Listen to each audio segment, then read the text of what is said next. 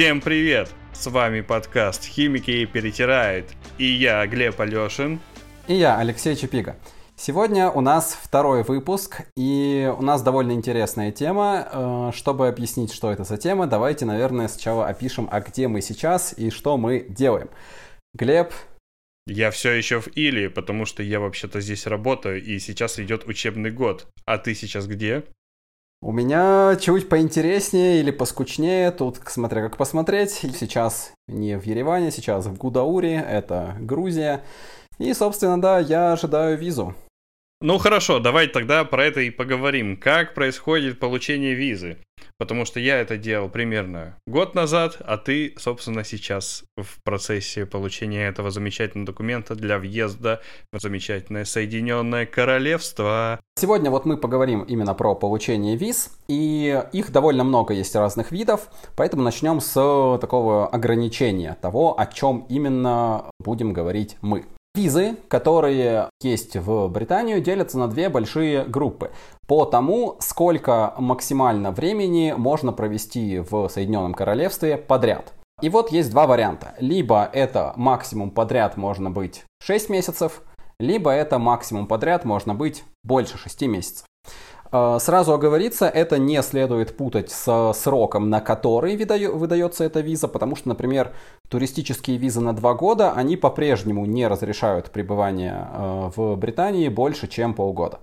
Нам, естественно, интересны те, где можно находиться долго, и конкретно поговорим мы в основном сегодня о визе рабочей, это так называемый skilled worker, то есть э, работник высокой квалификации. И депенденты — это, собственно, члены семей, ну, не обязательно именно скиллдворкеров, а просто кого-нибудь. То есть, в принципе, депендент относит, относиться может довольно много к кому. Ну, вообще, да. Виза Skilled Worker — это одна из виз, которая дает право на работу э, в Великобритании. Есть еще визы Health and Care для работников медицины.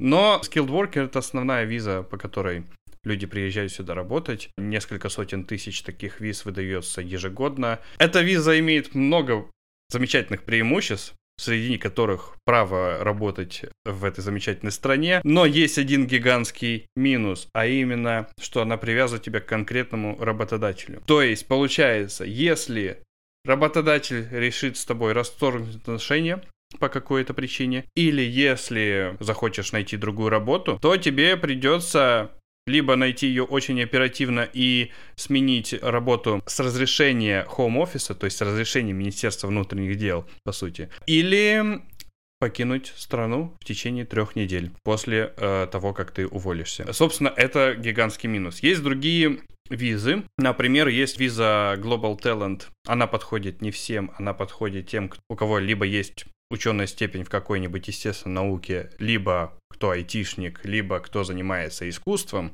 и, соответственно, ее получить несколько сложнее. Но при этом она не привязывает тебя к конкретному работодателю, можешь работать где угодно, сколько угодно, или не работать вообще, если ты не хочешь.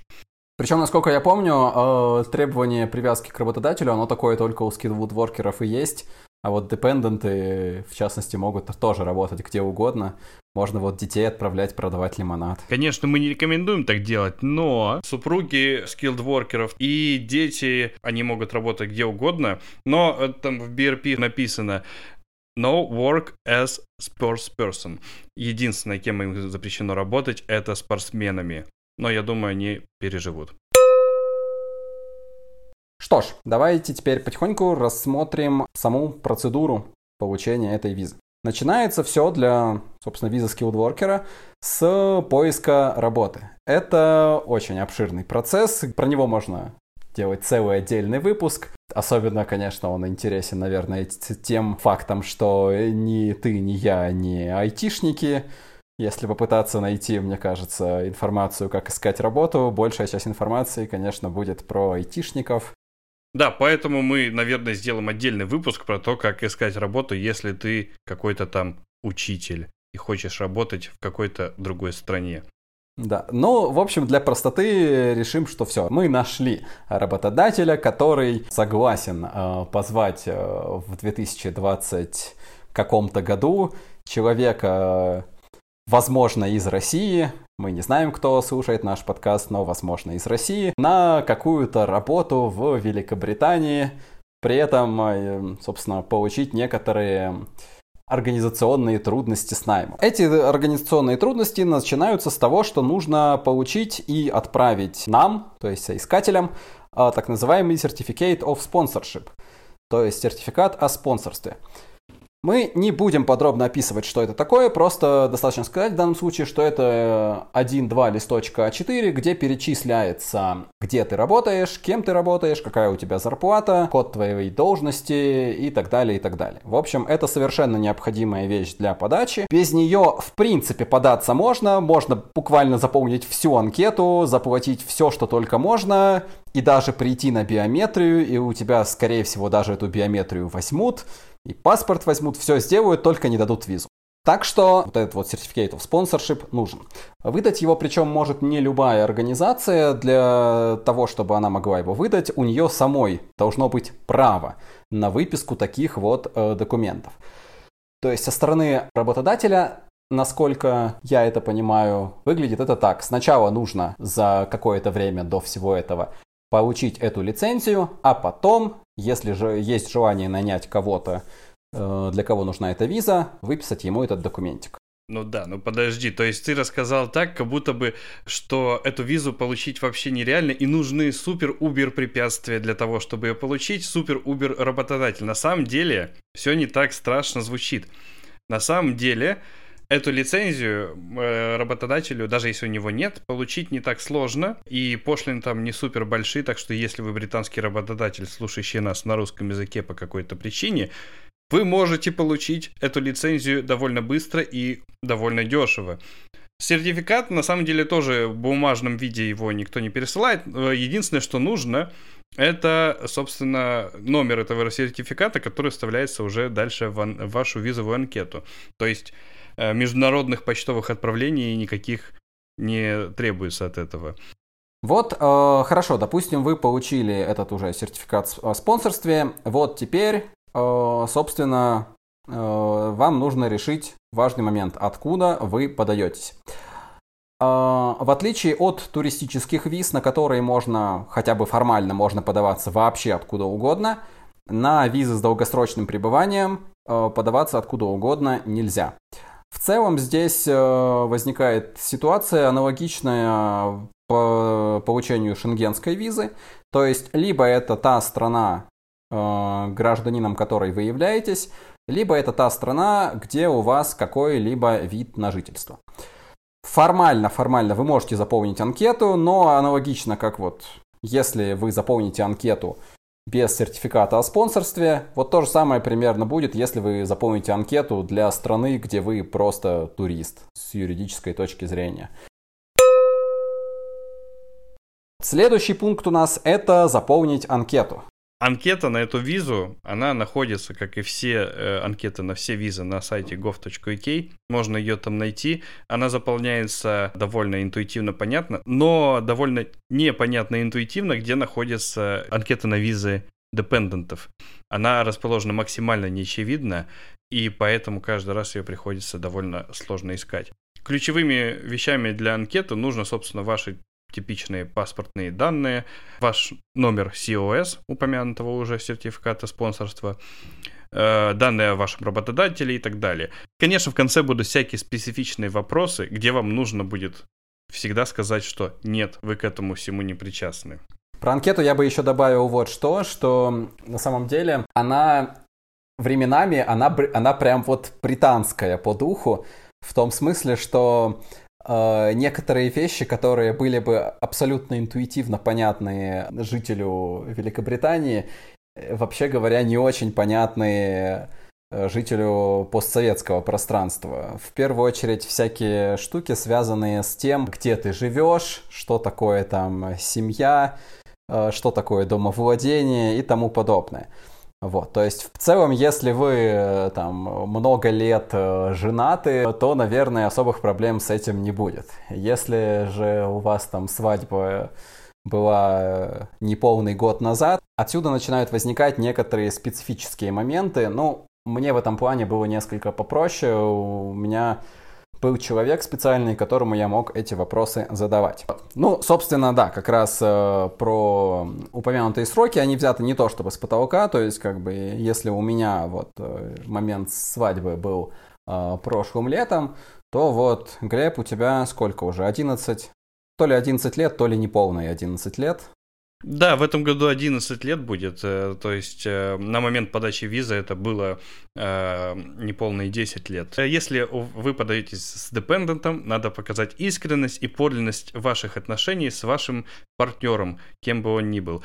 Мы на этом, вот после долгих, собственно, как раз обсуждений с вот тем человеком, у кого я спрашивал. В итоге мы печатали здоровенный документ на 100 с лишним страниц, включая там страниц 40 э, э, цветной печати, который иллюстрировал некоторые из наших совместных поездок. Там фотографии из этих поездок, э, авиабилеты, там всякие букинги, Airbnb и прочее.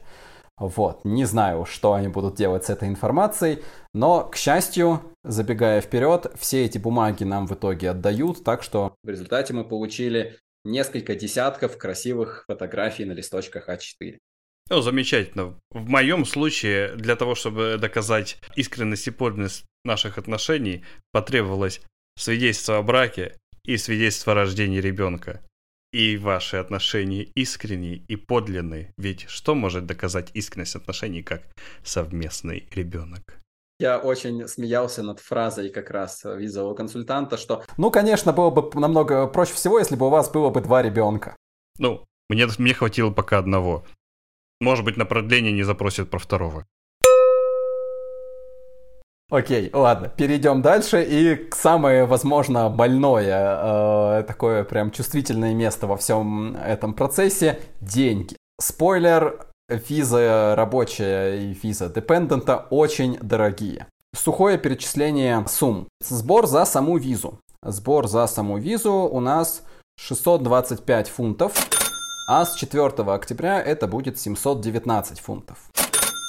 Этот сбор не возвращается, если только вы не решите полностью отменить всю запись вообще э, и все получение визы вообще. Если вдруг решите, окей, все вернется. Если вы успеете сходить в центр на подачу всех документов и на снятие биометрии, нет, уже нельзя. Есть так называемые shortage occupations. Это визы для работников на те должности, на которых в Соединенном Королевстве людей недостаточно. Если э, судить по учителям, то там это в частности учителя физики и учителя science э, с компонентом физики. Еще учителя математики и еще учителя, преподающие на гельском шотландском, если вы едете в Шотландию. Так что носители гельского шотландского языка, у вас есть большое преимущество. Вы можете платить на 200 фунтов меньше за, за подачу на визу. Ну и еще, кстати говоря, там э, лишние э, пунктики, лишние баллы в Points-Based System.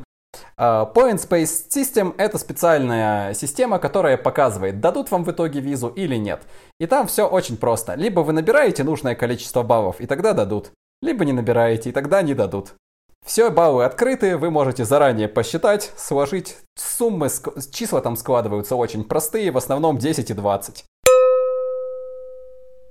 На самом деле, что меня радует вообще во всей этой визовой системе, несмотря на то, что она максимально медлительная и убер дорогая, она максимально прозрачная. То есть, они публикуют на своих сайтах все документы и инструкции, по которым работник UKVI, UK Visas and Immigrations, должен принимать решение, выдать вам визу или нет. То есть можно посмотреть буквально алгоритм, по которому э, принимается решение о выдаче или не выдаче визы.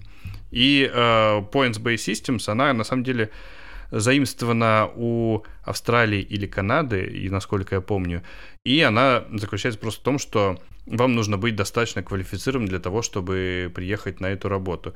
Там есть пункт обязательный, это, собственно, что у вас должен быть офер на работу 20 очков, работа должна быть э, нужного уровня 20 очков, и что вы говорите на английском на необходимом уровне 10 очков. Дальше идут, собственно, баллы за зарплату. То есть, если вы получаете, например, не меньше, чем 25 600 фунтов в год, то 20, 20 очков за это тоже получаете. Дальше 20 очков вы еще можете получить за то, что ваша работа в shortage occupation. И еще 20 очков вы можете получить, если у вас есть ученая степень в области естественных наук. А если не естественных наук, кстати говоря, вы можете получить всего 10 очков. Если в сумме вы набираете 70 баллов, то вам визу выдают. А 70 баллов можно набрать, собственно, если вы берете 50 обязательных очков и 20 баллов, например, за зарплату. В общем, да, если обязательные баллы и на зарплату можно жить, то 70 баллов у вас есть. А если у вас еще и PhD есть, то у вас есть еще и 20 э, дополнительных баллов. Поэтому, если у вас есть PhD, вас могут нанять с зарплатой не 25 тысяч фунтов, а 20 тысяч фунтов. Вот преимущество. Вам могут платить меньше, и вы все еще получите визу. Следующая, еще одна очень важная графа расходов, э, она при подаче она будет как-то, может даже слиться воедино со сбором за визу, то есть может быть непонятно, чем она отличается. Это сбор за медицину. Сбор за медицину, он фиксированный, неважно, shortage occupation, longage occupation, 624 фунта за каждый год, на который вы просите визу. К сожалению, печальный факт в том, что платить его нужно сразу и вот ровно в момент заполнения анкеты, ну точнее, окончания анкеты. То есть, если, например, вы получаете визу на 3 года, 624 фунта умножаем на 3, 1872 фунта вы должны заплатить сразу, а, ну и плюс 625 или 479, смотря как повезет. И умножить на количество членов вашей семьи, конечно же. Да, конечно, да. Потому что нет никакой разницы, никакого снижения по э, сумме за визу между основным заявителем и между всеми депендентами. Вот. Причем сбор за медицину, он э, тоже как бы грядет его повышение, только уже не на какие-то небольшие там 94 фунта, а сразу на 66%. И в каждый год это скоро будет 1035 фунтов. За год на человека. В год на человека. Это замечательное правительство Риши Суннака считает, что таким образом они профинансируют повышение зарплат учителям и медикам, между прочим. И покупку нового пенобетона, конечно. И покупку нового пенобетона для школ, да. Он они, вот это вот правительство, да, они решили, что надо повысить какие-то сборы, чтобы профинансировать возросшие бюджетные расходы. И решили взять эти сборы с тех, кто не имеет права голосовать в этой стране, представляете? А еще э, принципиальная вещь с этим health surcharge, так называемым. Я, когда платил за него, я думал, что вот я за него плачу, потому что здесь в этой стране бесплатная медицина, я должен за нее платить. Но, когда я приехал, выяснилось, что есть еще National Insurance, который как бы со всех работников списывается зарплаты, которые, собственно, за эту медицину. То есть все местные платят за медицину один раз вот эти вот 13% со своей зарплаты или сколько-то там, в зависимости от того, какая у них э, там зарплата. А я плачу вот эти 13%, плюс еще дополнительные сколько-то там сотен фунтов в год, и скоро буду платить еще э, там тысячу с лишним в год. Короче, несправедливость. Но э, что делать? Если не хотите... Но, но мы, конечно же, не возражаем. Это мы гости в этой замечательной да, стране. Да, да, да. И как говорил мой папа, походи по базару, посмотри, где дешевле. А дешевле везде на самом деле. Окей, okay. но есть некоторый очень слабый, но все же плюс. Дело в том, что, как я сказал, это можно спутать действительно с э, сбором за визу, и возникает даже, а это причем платится два раза, э, ну, в два приема, и как-то может возникнуть ощущение, что зачем, уж просто бы выдали один бы чек и все.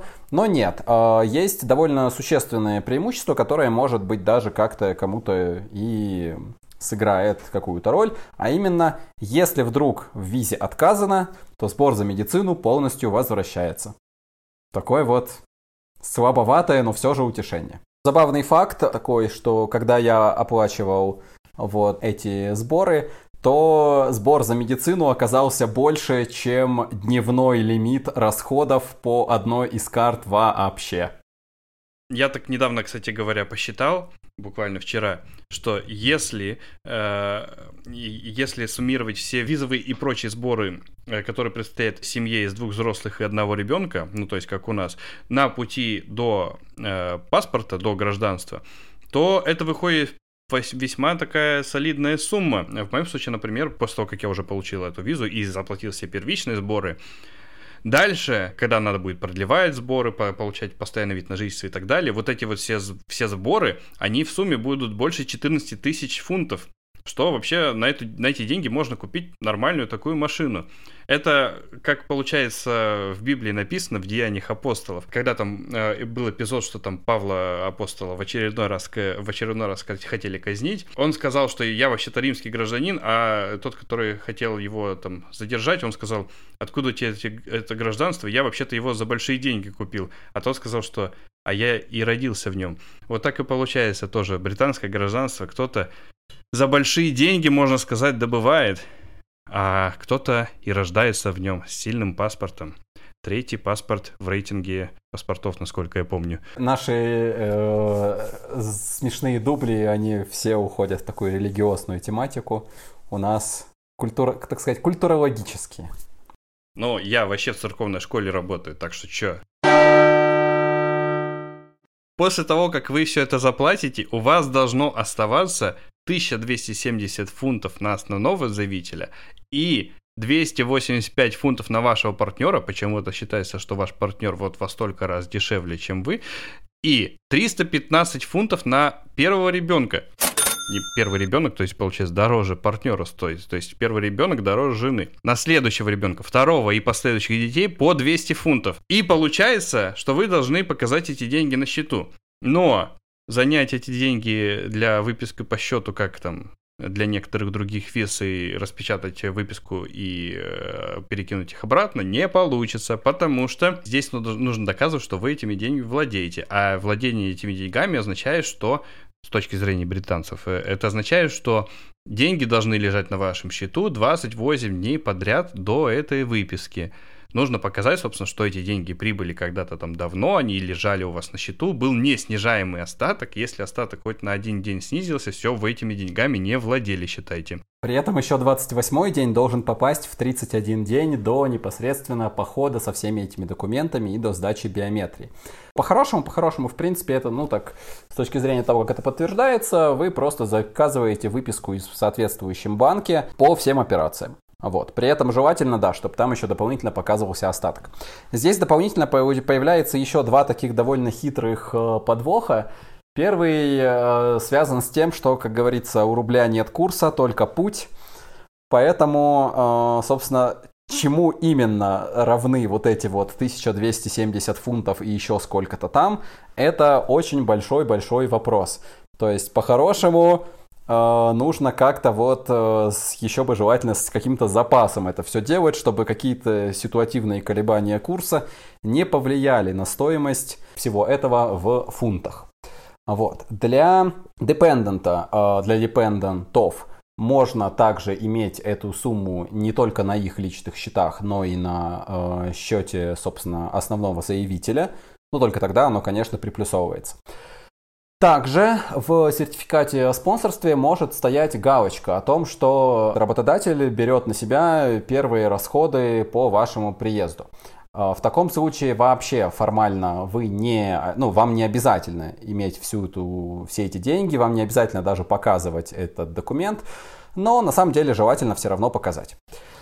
Вот. Есть также еще один э, довольно существенный э, момент о том, какая, ну то есть как именно, где это вообще все может лежать. Сейчас, наверное, не у всех, но уже у многих есть карты не российских банков, а каких-то зарубежных. И подвох здесь довольно существенный в том, что вот эти ваши деньги должны лежать именно э, в той организации, именно в том банке, который бы управлялся страной, откуда вы подаетесь. То есть, например, если вы подаетесь в Москве, то вам обязательно нужно эти э, деньги показать на счетах в российских банках, а не в каких-нибудь там казахстанских, э, там, армянских, или даже не, там, не знаю, мало ли вдруг, там, не в банке Англии. Ну, в общем, короче, строго российский.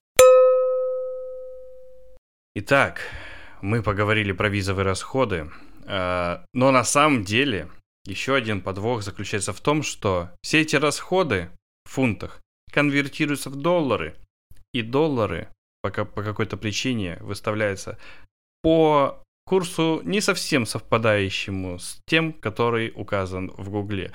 Эм, конечно же, этот курс не, не самый выгодный, но, тем не менее, что ж мы здесь можем поделать?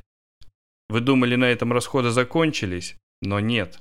Еще есть ряд других обязательных расходов, непосредственно относящихся к подаче визы, но не относящихся непосредственно к визовым сборам. Например, если вы из страны, в которой неблагополучная обстановка по туберкулезу, а Россия к ним относится, то вам нужно обязательно предоставлять справку об отсутствии туберкулеза.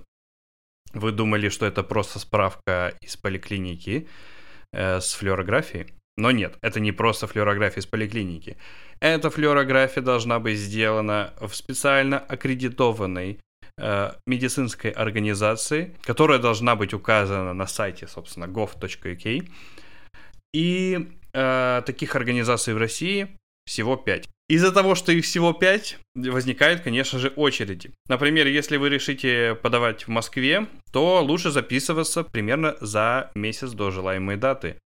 Э, я на, на свою беду, собственно, так не сделал, поэтому мне пришлось ехать в питерскую клинику. Там очередей было гораздо меньше, и можно было записаться. Слот был доступный примерно дня через три. Э, стоит это примерно 1012-13 рублей, насколько я помню. Хм, у меня было 9800. Неожиданно, что цена уменьшилась. Вот. И, соответственно, эта справка, конечно же, выдается на английском языке с вашей фотографией. Она вносится в базу данных э, британского Home Office, что это настоящая справка. И вы должны эту справку, собственно, при... копию этой справки приложить к, вашей... к вашему заявлению на визу. И, по идее, вы еще должны ее взять с собой для первого пересечения границы. По идее, эм, офицер при пересечении границы может потребовать у вас эту справку и посмотреть, есть ли у вас туберкулез согласно этой справке или нет. Также к каким-то сопутствующим расходам э, можно отнести следующее. Во-первых, переводы. Все, что у вас не на английском языке, должно быть переведено на английский язык. Нотариальное заверение здесь не нужно. Достаточно простого перевода в бюро переводов. Далее. Э, необходима справка о, о несудимости, причем как для основного заявителя, так и для всех депендентов. Стоит отметить, что справка об отсутствии судимости нужна только на некоторые специальности. Например, для учителей она нужна, а для кого-то другого, может быть, и нет. Почему я заношу это в сопутствующие расходы, ведь она же бесплатная, потому что все-таки, если вы подаетесь не в России, а в той стране, ну, в какой-либо другой стране, там это все-таки она может быть платной. Например, в Сербии она стоит очень немного, но все-таки стоит. Зато при этом ее выдают в тот же день, а не спустя месяц. Следующее, что нужно, это сертификат о том, что у вас все хорошо с английским. Это э, может быть в простейшем случае IELTS. И вот по IELTS должно быть у вас по каждому из четырех разделов должно быть не менее чем 4 балла. 4 балла, ну, на самом деле, это не очень много. Вот. Если у вас хорошо с английским, то именно это вы без проблем покажете. Про IELTS еще, кстати говоря, надо сказать, что IELTS нужно сдавать не э, любой попавшийся экзамен, а э, в нем должна быть обязательно приписка for UKVI, то есть для, э, э, получается, британской визы, UKVI, UK Visas and Immigrations, э, потому что в, этот серти... Э, в этом сертификате будет еще написан уникальный номер, который, собственно, опять-таки будет зарегистрирован в какой-то из баз э, Office, и можно будет верифицировать, что этот экзамен действительно сдан, и действительно сдан на такое количество баллов. Дальше, уже непосредственно придя э, на биометрию, у вас возникает последняя возможность потратить на что-то деньги в связи с э, этой подачей визы, а именно заплатить 3000 э, рублей за то, что у вас все ваши документы, что вы принесете, возьмут и, собственно, отсканируют. Если точнее, еще на моменте заполнения анкеты вы решаете, хотите вы этим воспользоваться или нет. Э, разница в этом довольно простая. Если вы заплатите лишние 3000 рублей, то вы под, сможете податься на несколько дней или даже там на полторы недели раньше. Возможно, это будет очень важно. Плюс, э, ну, если вы немножко параноите, сделаете ли вы все правильно, отсканируете ли вы все правильно, то вот этой паранойи у вас, ну, как-то поводов для нее не будет. Из такого совсем неочевидного это то, что если у вас как, хоть какие-то листочки не идеально гладкие ровные листочки, а скорее всего, например, сертификат от, о флюорографии у вас будет с приклеенной фотографией, то потратьте время и заранее сделайте ксерокопии. Вот. Ну, правда, если что, их сделают на месте, стоить это будет совсем немного, но если что, есть такая опция. После этого нужно ждать. Вот вы подались на визу, выходите счастливый из визового центра и наступает недели ожидания. На сайте UKVI написано, что вам ответят в течение трех недель. Они врут. Они не ответят в течение трех недель. Обычные сроки ожидания где-то 6-7, иногда больше недель. И э, в моем случае на, на сайте UKVI так и было написано, что средний срок ожидания сейчас примерно 6 недель, и они, конечно же, говорили, что все это из-за ковида, потому что мы долго не принимали на визы и так далее. Сейчас, в 23 году, э, Леш, тебе уже так не говорят, насколько я понимаю. Не, мне так не говорят. Мне, собственно, вот Получается, на момент записи этого подкаста чуть-чуть меньше шести недель у меня прошло. Там есть такая опция так называемой эскалации, но по-хорошему, что это такое, никто объяснить особо не в состоянии. Вот. На форумах пишут, что это, мол, означает, что твой э, кейс переходит к какому-то другому там визовому офисеру. Тоже так ли это? Ну, не, нет никаких способов это как-то проверить. Это такой прям абсолютный черный ящик. Можно, можно съездить в Шеффилд и спросить их э, в UKVI. Да, э, все вот эти замечательные визовые заявления со всего мира, они обрабатываются не в посольствах в ваших странах, они обрабатываются в одном месте э, в Англии, в городе Шеффилд. И там сидят люди и обрабатывают эти заявления примерно, наверное, с 9 до 3.30 каждый день, может быть, с понедельника по пятницу, с перерывом на обед. И поэтому это происходит, собственно, так долго. Здесь же, в этой стране, ценится человеческий труд. Да, что, вообще говоря, конечно, очень хорошо и на самом деле вызывает только уважение. Вот. Но однажды, когда-нибудь, в какой-то момент вам напишут, что э, решение принято. Дальше что происходит? Э, нужно будет забрать паспорт ровно в том же месте, где вы его оставляли. Точнее, ну, смотря как вы указали, если вы указали, что там же, то там же. Если где-то доставить, ну, вам его доставят. Забирать паспорт не обязательно самому. А, то есть его, что довольно приятно и даже несколько неожиданно, а, может забрать абсолютно кто угодно, ну, при условии, что человек, наверное, при условии, что человек старше 18 лет. Вот. От вас в таком случае потребуется только и исключительно одна, один листочек, который вам выдадут э, после биометрии, а также написанная даже от руки доверенность на то, что вы доверяете этому человеку забрать ваш паспорт.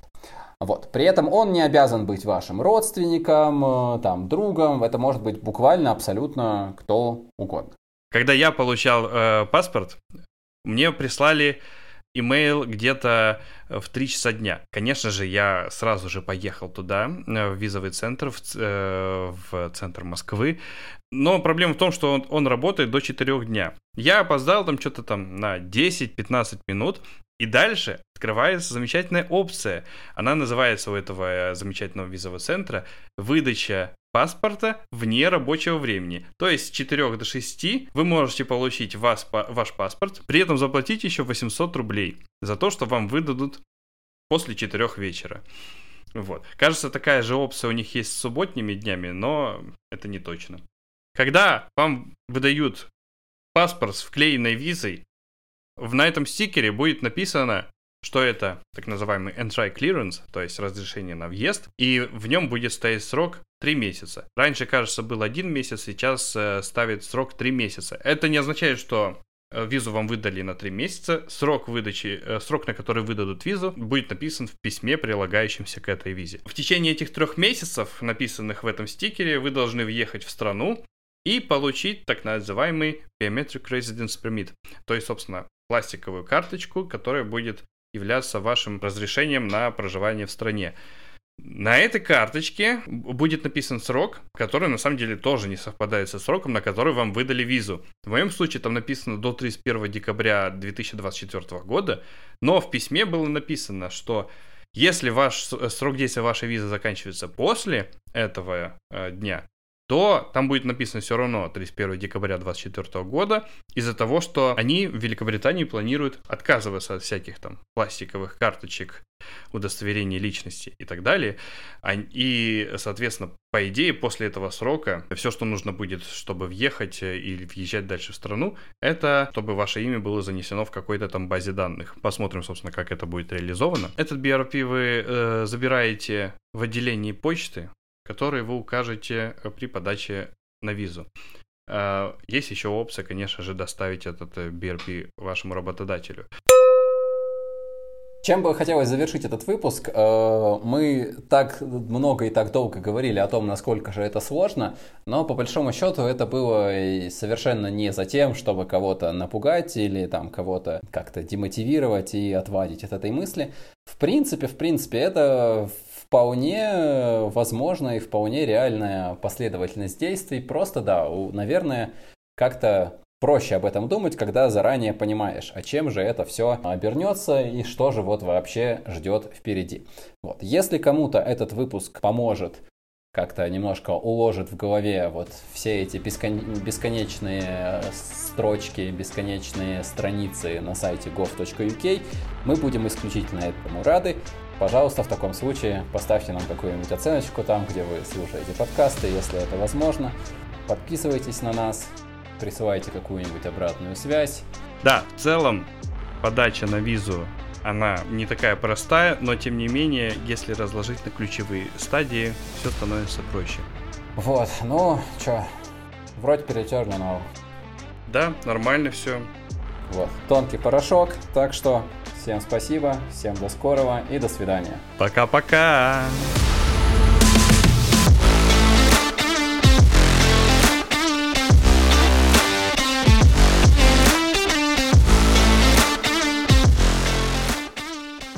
я вспомнил тут, пока ты говорил, что э, есть такое явление даже, э, называется self-sponsored visa.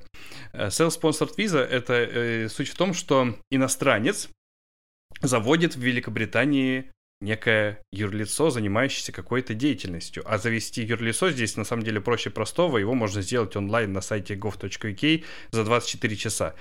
И они заводят себе юрлицо, приобретают вот эту вот лицензию на спонсорство, и потом сами себе от этого юрлиса, потому что они же гендиректор этого юрлиса, берут и выписывают сертификат о спонсоршип, и все, и они приобретают, собственно, э, визу skilled worker. Единственное требование, что они должны себе, себе платить с этого юрлиса нормальную же зарплату, э, которая должна там быть не меньше, там, что-то 26 тысяч фунтов в год. Но, собственно, э, такой, такой путь, он как бы существует. И это легально? И это легально, потому что это организация, существующий на территории UK, приглашает иностранного специалиста э, на работу, собственно, по специальности, которая есть в списке специальностей. Это прям неожиданно, откуда они деньги берут. Но если у тебя есть там, э, условно, не знаю, 5 миллионов рублей, и твоей мечтой всегда было жить в Лондоне э, вальяжно как лорды, как э, в песне у Лепса, и ты берешь и заводишь себе юрлицо, нанимаешь какого-нибудь британского юриста, который сделает тебе лицензию, чтобы все было максимально чисто, и выписываешь себе worker визу со своего же юрлица. Звучит, конечно, прикольно, но не, воз... не покидает ощущение легкой сероватости. В таком виде это звучит как гражданство за инвестиции. Это все не является рекомендацией к действию.